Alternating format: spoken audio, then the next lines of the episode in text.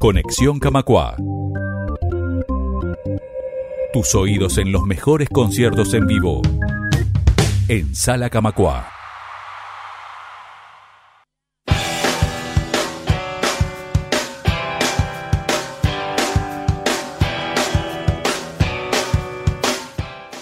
Hoy en Conexión Camacuá vamos a hablar del encuentro de adolescentes en escena que está teniendo lugar por estos días aquí en la sala, lunes 4, martes 5 y miércoles 6 de noviembre y la semana próxima, lunes 11 y martes 12 del mismo mes. Es una movida multiartística que reúne a varias expresiones artísticas de adolescentes de todo el Monte, todo Montevideo.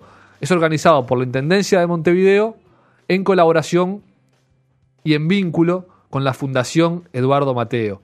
Para conocer un poco más al respecto, charlamos hoy con Luis Ortiz, que es integrante de la Fundación Eduardo Mateo, que es coordinador pedagógico de los centros juveniles de la Intendencia y tienen un convenio, justamente la Fundación y la Comuna, eh, con la Secretaría de Infancia y Juventud para la gestión pedagógica de estos centros. Como parte de este convenio, viene Adolescentes en Escena, que también lo organiza y gestiona la Fundación Eduardo Mateo.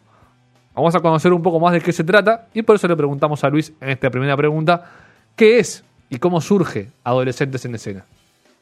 Adolescentes en Escena surge en el contexto de la movida joven, este, ya hace más, hace como 15 años, una cosa así, eh, en, la, en la misma época que, que surgió Teatro Joven, eh, bueno, Murga Joven, eh, todavía Murga Joven ahí estaba junto, lo, lo, coordinaba, este, también era coordinado a través de Juventud. Y, y bueno, nada, nosotros eh, con la Fundación Mateo lo que hacemos es encargarnos del área específica de adolescentes en escena. Y bueno, eh, se trata como de, de llevar al escenario propuestas educativas que funcionan en la enseñanza media y, en colectivos artísticos de adolescentes que en general tienen algún referente adulto, ¿no? Este, ya puede ser un liceo, puede ser este eh, subcentros juveniles, a veces son espacios de danza eh, alternativo como una escuela de danza que decide presentarse en adolescentes en escena y bueno, ahí ahí van apareciendo las propuestas, ¿no?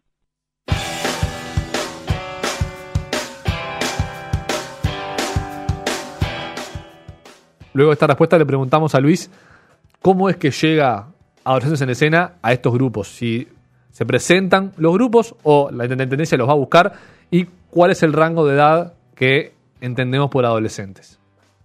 Cuando se abre el llamado, que las inscripciones son este, vía internet, eh, para teatro, para, para cortometrajes, para cuerda de tambores, este, no sé, hay un montón, para canto, bandas, eh, cuando se hace ese llamado, también se abre para adolescentes en escena. En el contexto de lo socioeducativo, eh, tiene como mucha historia, entonces ya este, las instituciones están atentas a la apertura del, de, las inscripciones para, para poder ser parte de, la movida, ¿no?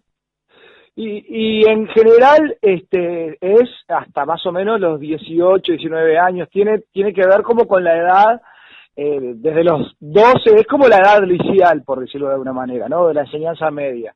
Esa es la etapa que, que en general se está presentando adolescentes en escena. También eh, eh, no perdamos como la perspectiva de que en realidad es un encuentro, ¿no? No es, no es un concurso, que la movida joven está asociada como al concurso, ¿no? en este caso no hay premios, este, solamente se comparte la propuesta de los otros grupos. A veces se hace una fiesta de lanzamiento, una, fiesta de cierre, pero eso es las actividades que hay eh, en el contexto de esta propuesta.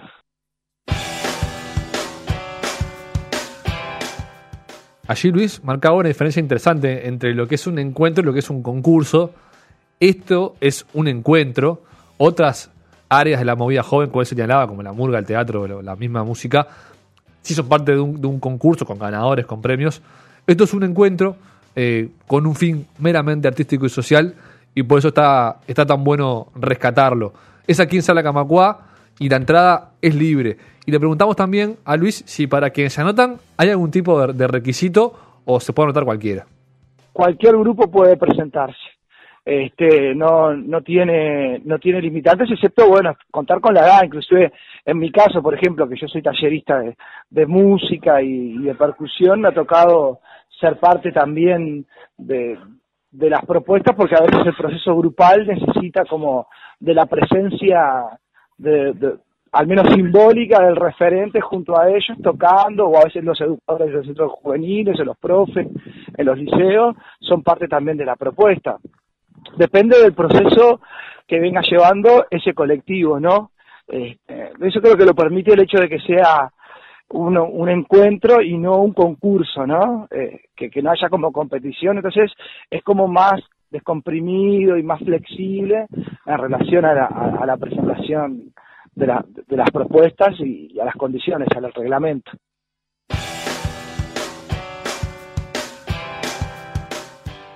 También tiene otra particularidad este encuentro Adolescentes en Escena, que es que es muy libre en cuanto a las ramas del arte que, abarca. Hay de todo. Por eso le preguntamos también a Luis qué tipo de, expresiones artísticas tenemos en la muestra de este año.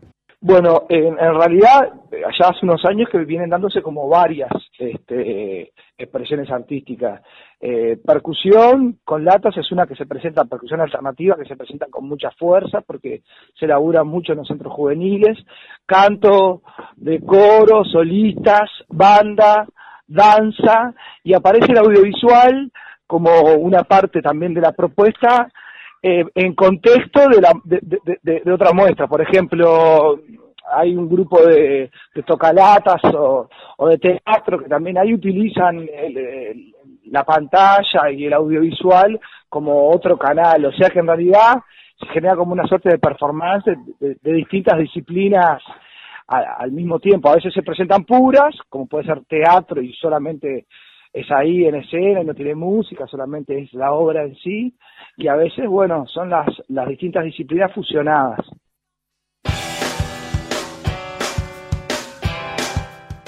Y ahora vamos a compartir con ustedes la grilla de grupos participantes de esta edición 2019 para también tener el panorama de, la variedad de, arte que hay, la variedad de, adolescentes que participan y de diferentes lugares.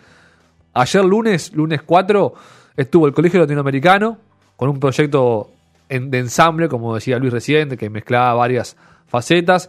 El Centro Juvenil Padre Hurtado con un espectáculo de percusión. El Centro Juvenil Mercado Victoria haciendo danza. Taller Espacio de Arte también de danza. El Centro Juvenil Quillapí también haciendo algo ensamblado. Hoy, que es martes 5, tenemos danza con la Escuela de Danza ONUSCA, con el Centro Juvenil Santa María y Move Crew, otra organización, y espectáculo de percusión con el Centro Juvenil Ombú y Centro Juvenil El Propio. Mañana miércoles 6 de noviembre tenemos música de la Casa Joven Tacurú, el Liceo 2 presenta un espectáculo de percusión y danza, el Centro Juvenil La Amistad y el Grupo Malvin hacen danza ambos, el Centro Juvenil Jugar de Tambores hace de percusión y el Centro Juvenil Capurro presenta un espectáculo de percusión y circo.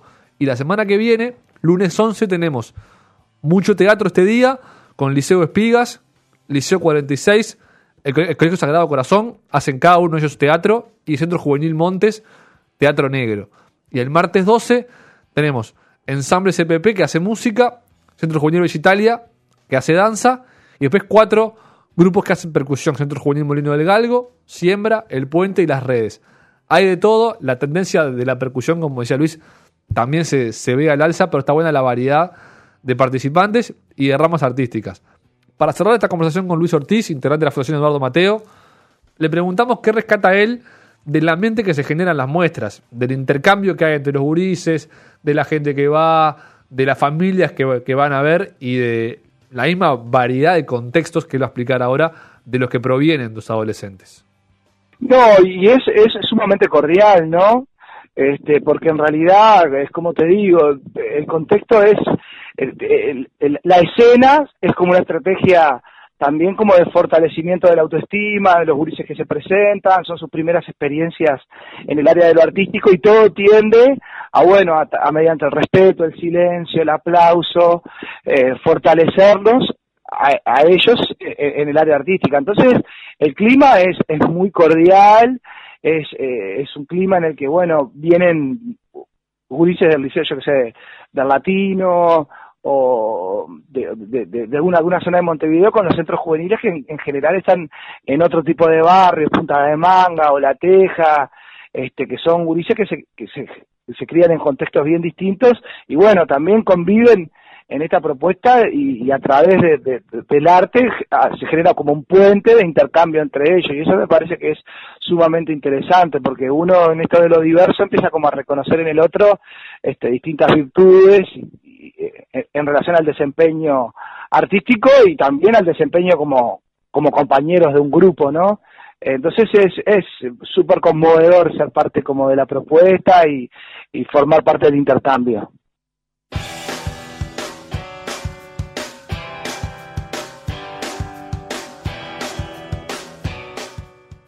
Entonces recordamos para, para cerrar que lunes 4, martes 5, miércoles 6, lunes 11 y martes 12 de noviembre aquí en Sala Camacuá. Entrada libre y gratuita para ver los espectáculos de adolescentes en escena. Esta movida de la movida joven de la Intendencia de Montevideo que vino a visitarnos a la sala. Esta semana tenemos a modo de programación, les contamos que va a estar el español Pedro Pastor, que viene a hacer su gira latinoamericana que comienza en Uruguay, luego seguirá en Argentina, Chile, Colombia, México y varios países más, pero arranca aquí en Uruguay, arranca en Montevideo, Sala Camacuá, viernes 8, ya agotado, y domingo 10 de noviembre, muy vendido ya, quedan muy pocas todavía entradas disponibles, así que apúrense quienes, quieran ver la segunda entrada de Pedro Pastor, un cantautor español que viene con, mucho renombre, con, con mucha repercusión en su país y en todo el continente americano. Eh, se llama Vulnerable, es el nombre de la gira, pues es el nombre de, su disco, y es muy recomendable. Eso tenemos esta semana aquí en Salacamacua. Hasta la próxima. Conectate con nosotros. Instagram, Twitter y Facebook. Somos Radio Camacua.